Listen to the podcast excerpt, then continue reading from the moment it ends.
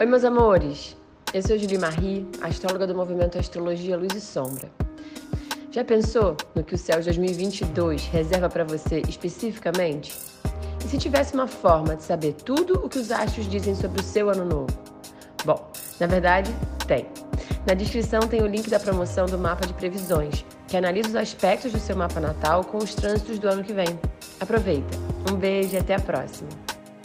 Amores meus, bem-vindos. Toda segunda-feira, céu da semana, vamos ver o que os astros que nos acompanham nos dizem sobre o que é importante a gente pensar, fazer, evitar, enfim, é a nossa interpretação do, do, do fluxo da semana. Aproveitando aqui, para quem não me conhece, eu sou Cláudia Lisboa, astróloga, e hum, eu convido vocês para acompanhar o canal, se inscreverem, dar likes, enfim, curtir. É, isso ajuda tanto o trabalho se divulgar, para divulgar a astrologia, como também para vocês poderem ter acesso a todo o material que está sendo publicado, ok? Convido também vocês a assistir os vídeos de apostados que tem algum tempo já, bastante tempo, de material disponível, certo? Bom, a semana é sempre a gente começa interpretando e falando sobre a fase da Lua. E domingo, então vai valer para a semana inteira, a Lua foi, é, foi o quarto crescente e vale até o próximo quarto, que é a Lua cheia. Então, o quarto crescente, como o nome já mesmo diz, é o período de desenvolvimento das nossas intenções, desejos, realizações, propósitos, empreendimentos. Né? Mas para que isso possa crescer e evoluir, que nem uma criança pequena precisa ser alimentada, nutrida, seja intelectualmente, fisicamente, moralmente, espiritualmente, enfim, todos os mentes da vida. E, então nós vamos pensar também que a importância que é nós alimentarmos o que nós queremos ver crescer e evoluir. E essa relação do que cultivar ah, nessa, nessa nutrição é hum, associado aos signos que estão à posição do Sol e da Lua. O Sol está no signo de Capricórnio e a Lua no signo de Ares. E esses dois signos são signos de elementos bem contraditórios, bem paradoxais, e exatamente o desafio para poder ver crescer. Isso dá trabalho, né? É uma coisa que é uma, é uma fase, um quarto da, da, da lua que significa você se esforçar mesmo para vencer os desafios deste momento. E as duas questões que estão envolvidas é, no Capricórnio, os nossos compromissos, responsabilidades, aquilo que a gente é, tem como empreendimento, objetivo concreto, a questão da nossa materialidade, do nosso sustento, da estabilidade de quem trabalha, da, das preocupações e investimentos na profissão, para quem estuda, o investimento naquilo que futuramente você vai realizar.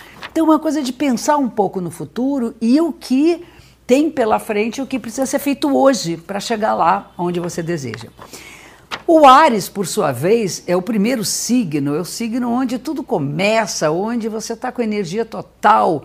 E eh, associando a fase da criança, né, quando ela vem ao mundo, ela é, o mundo é ela, ela não percebe nem que existe o outro ainda. Então, o investimento de Ares é no seu vigor, nas suas coisas, nas coisas pessoais, aquilo que é, é necessário para você estar forte, para você uh, agir, para você ter vigor para alcançar as coisas que você deseja. O mundo pessoal diante do mundo uh, dos empreendimentos maiores, do trabalho, das responsabilidades. Então, acho que assim, por um lado, a gente tem que alimentar essa nossa criança, né?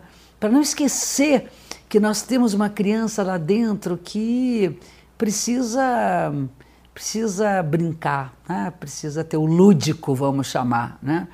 E tem na gente um ser maduro já, com uma experiência de vida que já rodou muito e que tem que usar essa experiência como forma de contenção. Peraí, hum, tudo bem, tudo bem, mas a gente tem, tem hora do banho e aí não adianta querer brincar o tempo todo. Então tem as nossas responsabilidades que é uma coisa mais da maturidade, mais o nosso ser adulto, velhinho, aquele sábio que está dentro da gente, e essa criança que né, que é alegria pura. Então a gente tem que, tem que pensar nessas duas questões. Os aspectos da semana são, uh, tem três aspectos importantes. Um, que é o famoso Mercúrio retrógrado, ele fica retrógrado no dia 14 de janeiro, e aí ele vai ficar um tempo, eu aviso para vocês quando ele, na semana que ele voltar, ficar direto. E aí a gente tem que rever todo retrógrado, todos ficam retrógrados, o Mercúrio, Vênus, Marte, Júpiter, todos ficam retrógrados. O Mercúrio com mais frequência, porque ele é mais rápido.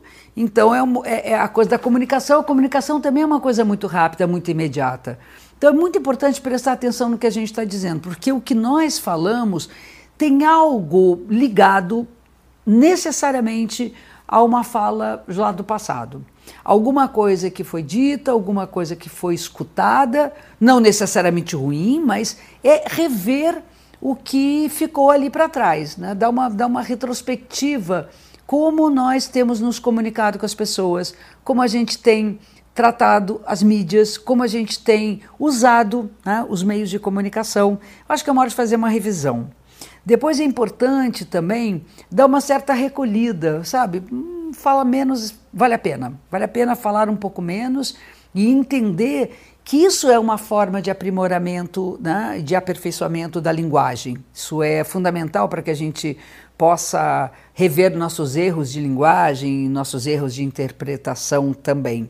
Ter um certo cuidado com os veículos de comunicação, quer dizer, às vezes realmente, me lembro da última vez que o Mercúrio ficou retrógrado, que eu me lembro que me afetou, foi questão de cair internet durante uma aula importante, e aí deu ruim, não conseguia consertar, mas é isso, é isso que tem que rever, tem que rever como é que como é que é o contrato, como é que se está tudo certo, se a fiação está legal, se enfim, as coisas que acontecem.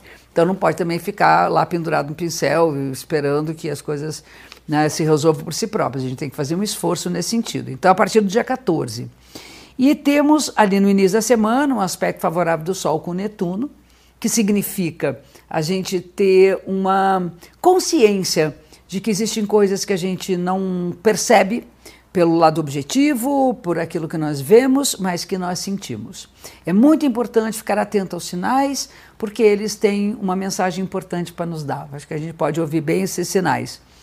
E logo em seguida, a gente cai de boca nessa coisa dos sinais e acaba precipitando. Então é o seguinte: atento ao sinal é uma coisa. Agir porque o sinal te disse tal coisa, não, espera um pouquinho. Reveja um pouco mais isso, porque a gente pode precipitar uma atitude baseada puramente numa intuição que nem sempre vai para o alvo certo, ok? São os aspectos dessa semana. No fim, desculpa, no final de semana, estou olhando aqui, tem uma conjunção com Sol-Plutão. Isso vai valer para o final de semana inteiro, que é. Hum, ah, a gente tem que ser mais profundo um pouquinho, viu? E é importante a gente não ser tão apegado, aprender a não se apegar. Eu sempre digo que quando tem, quando tem um aspecto de desapego, é porque nós nos apegamos. E se nós vivermos tentando não nos apegar, a gente aproveita muito mais tudo que a gente tem e preserva muito mais. O medo de perder faz com que a gente é, consuma aquilo enlouquecidamente ou guarde demais para si e não aproveita.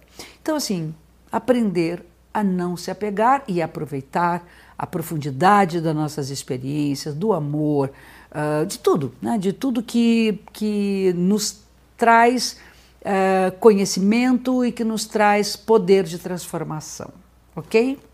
Bom, tem uma dica para vocês no link que está aí. Vocês têm como se inscrever para a Semana da Astrologia, que são três aulas totalmente gratuitas e online que eu dou, que a gente aprofunda e eu acredito que vocês vão gostar bastante.